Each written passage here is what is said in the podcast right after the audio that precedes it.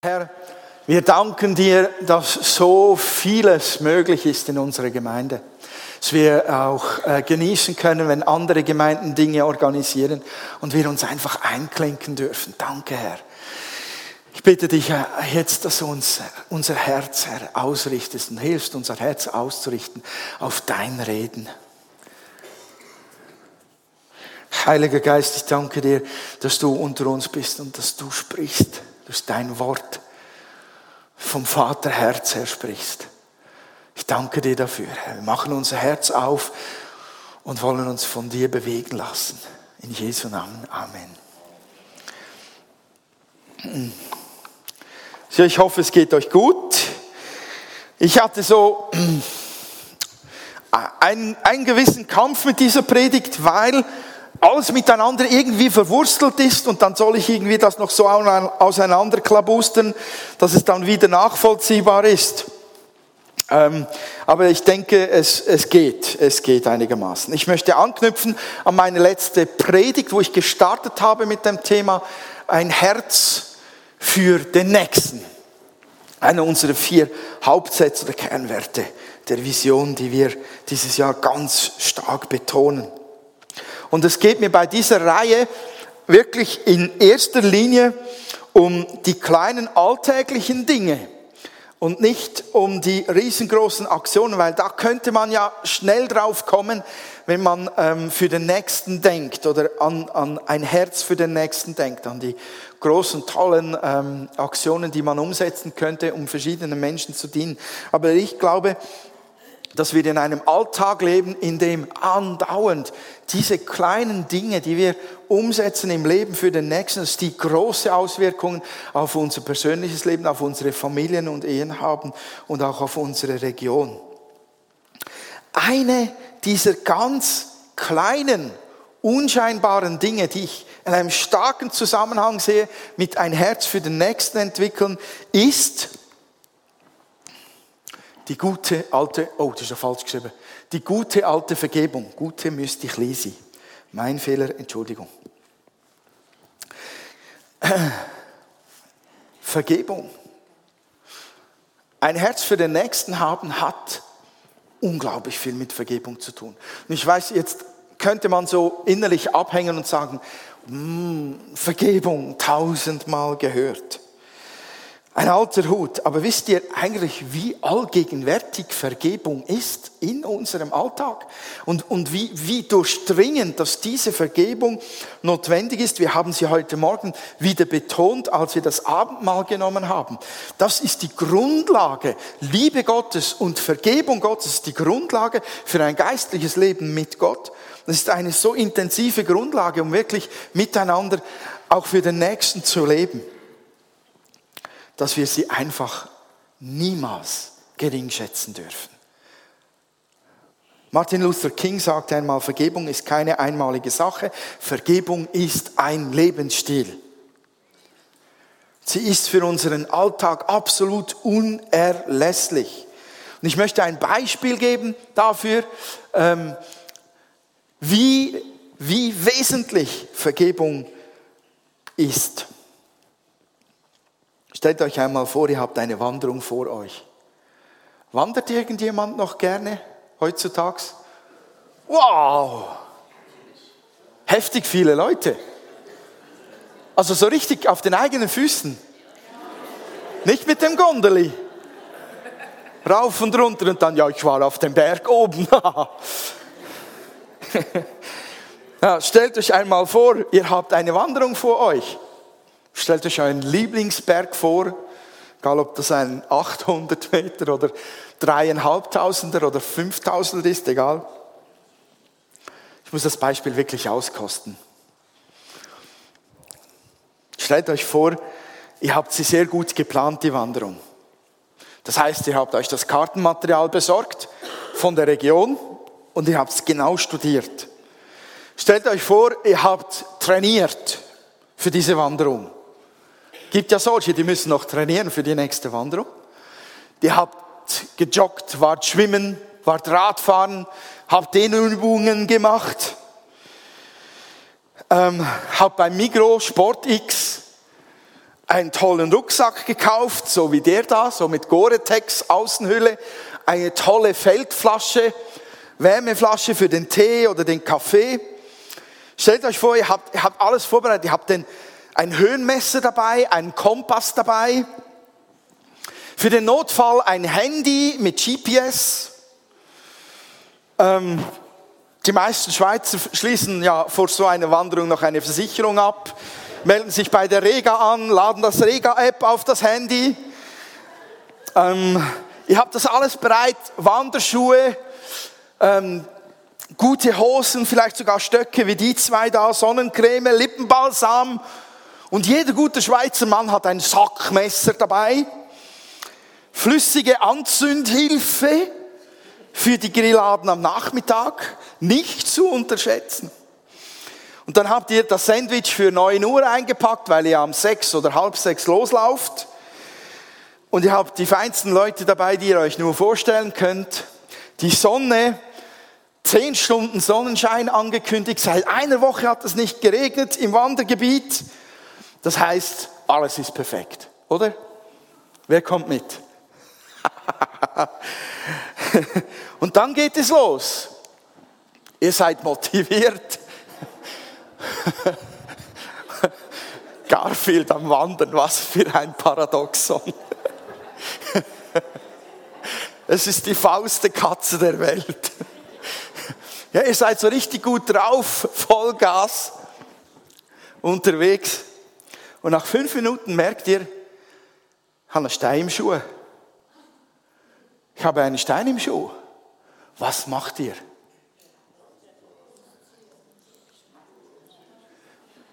Was macht ihr? Wenn ihr funktioniert wie ich beim Joggen, dann lauft ihr weiter. Ein Indianer kennt keinen Schmerz. Ich hatte mal hier hinten an der Achillessehne einen Stein drin. Wahrscheinlich schaute ich etwas witzig aus, weil ich gejoggt habe, so mit Wedelbewegungen, um das Steinchen rauszuschieben. Ich kann euch sagen, die, das, die Haut war entzündet. Es ist nicht mein Fuß. Aber wenn ihr den Stein nicht rausnehmt, dann sieht es vielleicht abends so aus. Wobei die ist ja schon gereinigt. Soll ich die wegmachen? Die ist zu brutal. Äh, der Stein muss raus. Die Bedingungen können noch so perfekt sein. Der Stein im Schuh wird euch hindern. Er wird wehtun, er wird ärgern, er wird ausbremsen und möglicherweise bei einer acht Stunden Wanderschaft auf einen 3000er hoch kommt ihr eventuell gar nie an dem Ziel an, weil die Schmerzen zu groß sind, weil die Wunde aufgeht, weil es blutet und so weiter und so fort. Und so ein Stein im Schuh ist eine absolute Kleinigkeit, je nachdem. Man staut manchmal. Man hat das, das Gefühl, da muss ein Riesenbrocken drin sein, wenn er so weh tut. Und da kommt manchmal ein solches Steinchen raus, das nur an der falschen Stelle wirklich intensiv gepiekst hat. Aber so eine Kleinigkeit auf eine Wanderung von mehreren Stunden gesehen, hat massive Auswirkungen. Und wisst ihr, so ist es mit der Vergebung genauso. Vergebung scheint eine Kleinigkeit zu sein. Aber wenn wir das nicht zum Lebensstil machen, ein bewusstes, ständig vergeben wollen Leben, dann ist diese Kleinigkeit auf einer lebenslangen geistlichen Wanderung mit Jesus möglicherweise ein Riesenproblem, das uns ausbremst und hindert, den Plan, den er mit uns hat, umzusetzen, die Freude, die er in uns hineingießen will und gegossen hat, zu leben und zu erfahren und Menschen wirklich zu segnen und Gutes zu tun, dem Nächsten.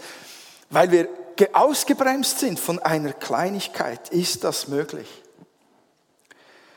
Kleinigkeiten haben auf Dauer große Wirkung. Schenkt den Kleinigkeiten wie die vermeintliche Vergebung genug Beachtung.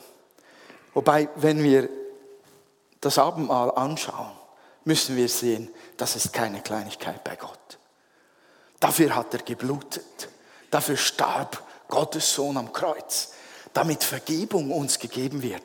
Der Schlüssel, um überhaupt Beziehung zu Gott haben zu können. Ohne diese Vergebung besteht diese Trennung ewig zwischen uns und Gott. Es ist eben keine Kleinigkeit, aber es sieht so winzig aus. Und doch jeden Tag schreit, jeder Tag schreit förmlich Dutzende Male nach Vergebung. Menschen, Situationen, die uns negativ berühren oder verletzen, Vergebung. Wir haben gerade das Kindermusical hinter uns, keine Ahnung, wie ihr es erlebt habt. Und ich rede jetzt total fiktiv. Merkt euch das. Ich rede total fiktiv. Aber so ein Kindermusical hat Potenzial für Vergebung. Wow. So Dienstagmorgens hat gerade jemand Cupcakes gebracht, stellt sie da auf den Tisch, Kaffee, und die Gruppe, die gerade Zeit hat, die mampft die Cupcakes weg. Und am elf kommen dann die anderen vielleicht, die dann auch endlich mal Zeit haben, aus der Küche oder was weiß ich woher. Keine Cupcakes mehr. Gelegenheit zur Vergebung. Hm.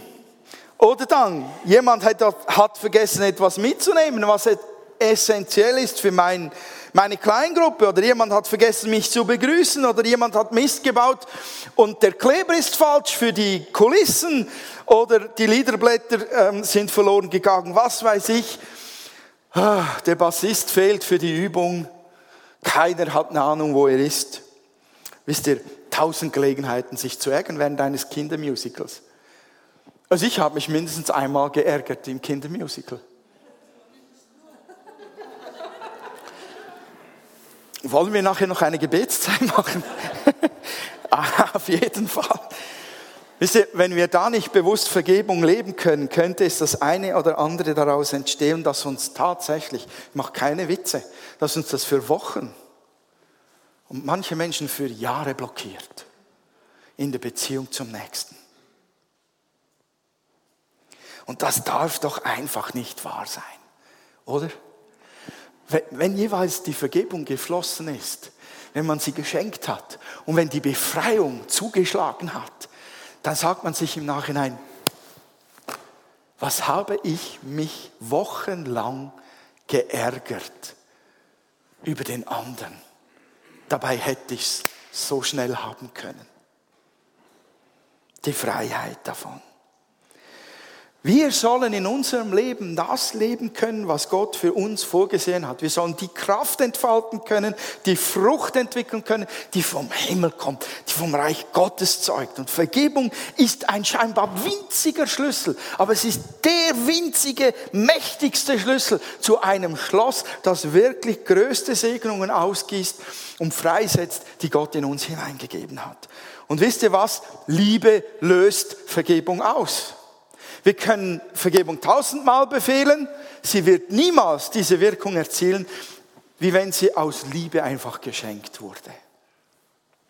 Und das ist das Verwurstelte, was ich gesagt habe an dieser Predigt. Es ist gar nicht einfach, diese Dinge miteinander zusammenzubringen oder auseinander zu klabustern. Ähm, das gehört zusammen, Liebe und Vergebung. Und wie intensiv oder von welcher starken Art Liebe eigentlich die Rede ist, zeigt uns Jesus in Lukas Evangelium Kapitel 6 von Vers 27 bis 30. Und es geht mir jetzt nicht um die Feindesliebe. Merkt euch das, geht mir nicht um die Feindesliebe. Es geht um die radikale, enorm tiefe und einzigartige Liebe, von der wirklich die Rede ist.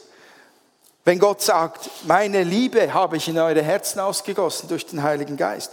Jesus sagt dort, doch wenn ihr bereit seid, wirklich zu hören, dann sage ich euch, liebt eure Feinde. Tut denen Gutes, die euch hassen. Betet für das Glück derer, die euch verfluchen.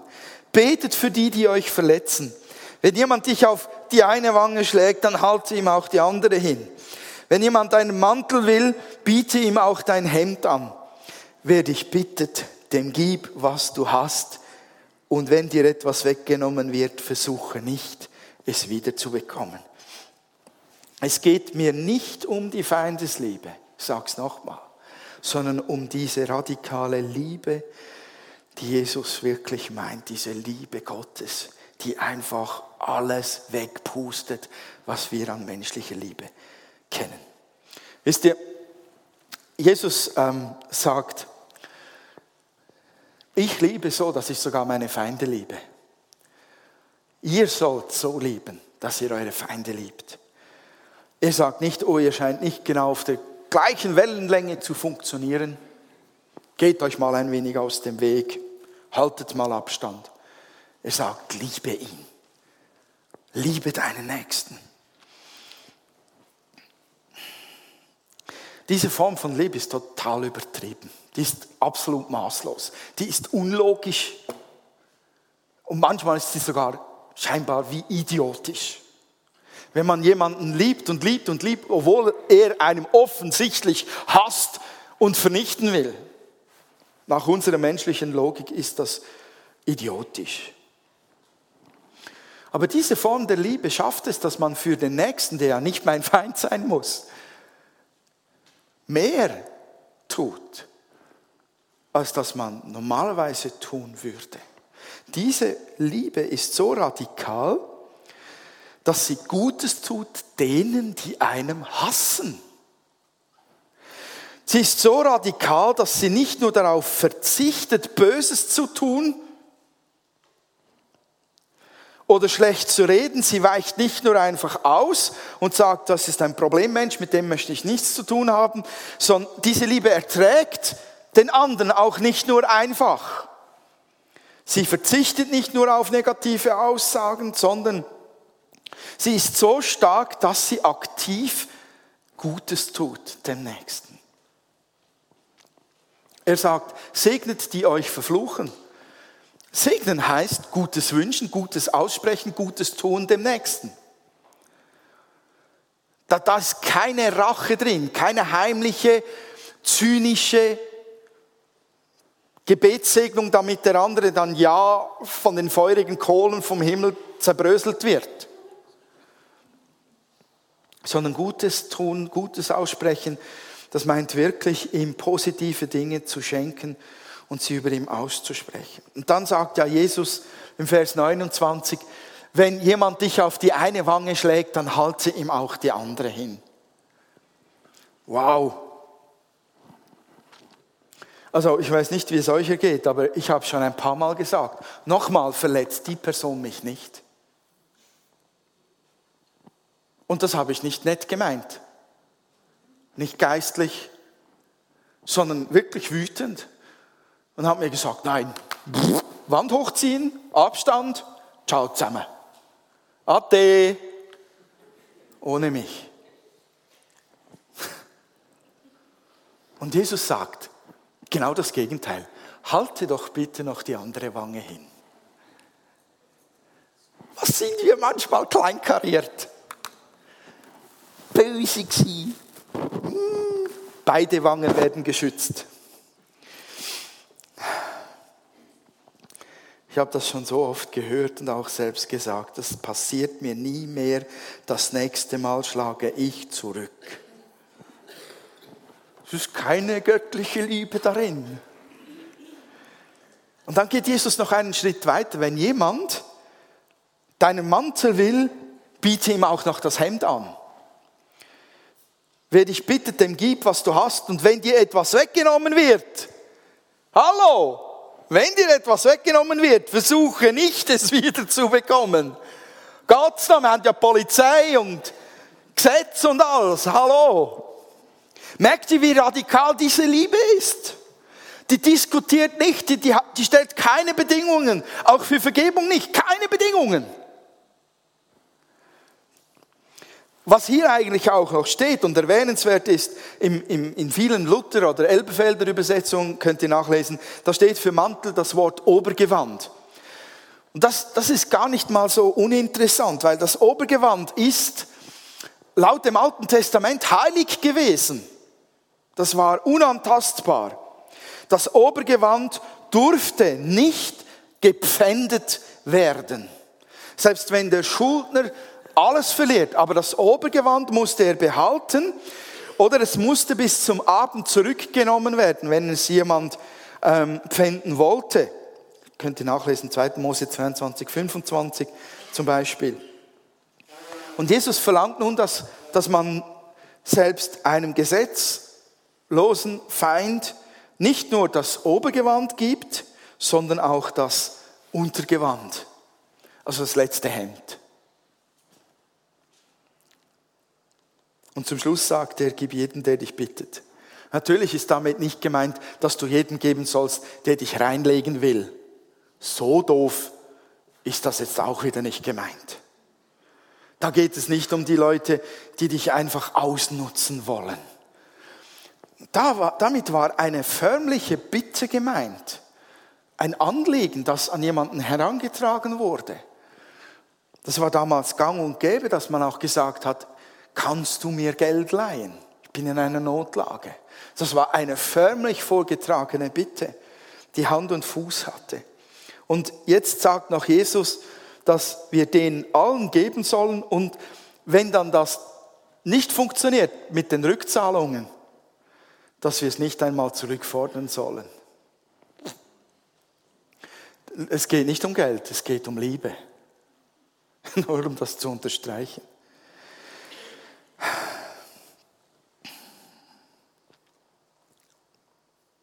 Das ist wirklich radikale Liebe.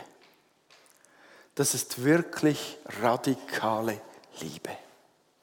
Und diese radikale Liebe, die ist Voraussetzung, um Vergebung aus Lebensstil leben zu können. Und ich weiß nicht, wie es euch geht, aber das hat Jesus nicht mal damals gesagt und dann selbst vorgelebt und Ende aus. Er gab es uns weiter. Äh, oh, jetzt war ich zu schnell. Im Römerbrief, Kapitel 12, Vers 10 sagt Paulus, liebt einander mit aufrichtiger Zuneigung und habt Freude daran, euch gegenseitig Achtung zu erweisen. Das hat nicht nur für Jesus gegolten. Jesus hat nicht nur ein tolles Vorbild gelebt, sondern das ist weitergegangen. Was nicht funktioniert, ist, das in menschlicher Kraft zu tun. Ganz ehrlich gesagt, ich weiß nicht, wie es euch geht, aber ich könnte nicht aus, aus meinem René-Sein heraus so lieben. Da stehe ich andauernd an. Seid ihr noch da? Gut. Was Jesus gesagt hat, hat er uns weitergegeben. Das gilt für uns als seine Freunde. Und da stehen wir alle in der Herausforderung. Da stehen wir alle an. Es funktioniert nicht mit menschlicher Kraft. Wir kommen an absolute Grenzen. Diese Form von Liebe, die einfach vergibt, ohne Diskussionen, ohne darüber zu reden, ja, hat er es denn absichtlich gemacht? Ja, ist es denn gerechtfertigt? Ja, hat er es dann verdient? Diese Form von Liebe, die sogar beide Wangen hinhält, obwohl ein Mensch genau weiß, und das klopft jetzt links und rechts, wenn ich das tue. Das ist so eine radikale Liebe, die, die, die ist übermenschlich.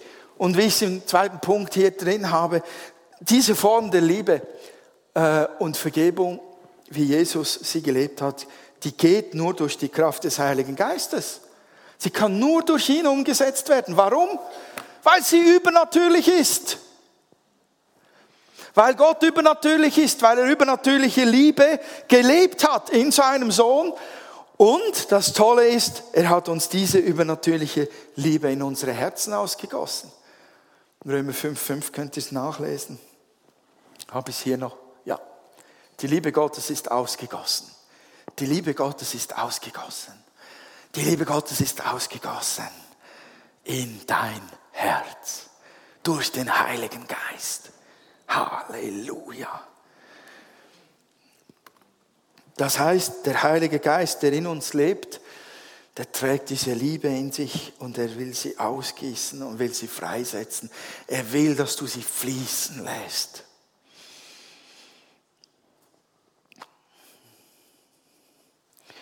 Diese Liebe Gottes kann strömen in Massen. Weil sie übernatürlich ist, sind ihr keine Grenzen gesetzt. Du musst nicht mit mir diskutieren darüber. Ja, aber es war so schlimm. Ja, aber ich, ich habe so keine Kraft. Für sich genommen ist diese Liebe, die ausgegossen ist, so gewaltig, dass sie alles diskussionslos macht. Jede Diskussion beendet. Wo wir kämpfen ist, Ja zu sagen zur Vergebung. Das ist eine andere Geschichte. Da brauchen wir das Gebet, Herr, hilf mir. Ich will. Hilf mir. Ich brauche es. Hilf mir. Der Nächste braucht es. Schenk mir den Durchbruch. Hilf mir zu vergeben. Niemand muss sich auf irgendeine hypergeistliche Stufe hochhieven, damit, damit er ein Herz für den Nächsten in Bezug auf Liebe und Vergebung umsetzen kann. Gib einfach Gottes Geist Raum. Ich sage das Wort einfach mit Vorbehalt. Ich weiß, es ist nicht leicht, aber dort liegt der Schlüssel drin, dem Geist Gottes den Raum zu geben, in einem zu wirken und dann durch einem zu wirken. Ich möchte, dass wir glauben sollen, dass Vergebung und Liebe zum Nächsten Kernelemente für ein Leben mit Jesus sind. Das ist mir heute Morgen etwas vom Wichtigsten. Es sind keine Kleinigkeiten, das sind mächtige, große Kernelemente eines Lebens mit Jesus und einer Umsetzung, ein Herz für den Nächsten zu haben, zu leben, zu entwickeln, zu vertiefen. Ich möchte euch ganz viel Mut zusprechen einen Lebensstil der Vergebung zu suchen und zu leben. Amen.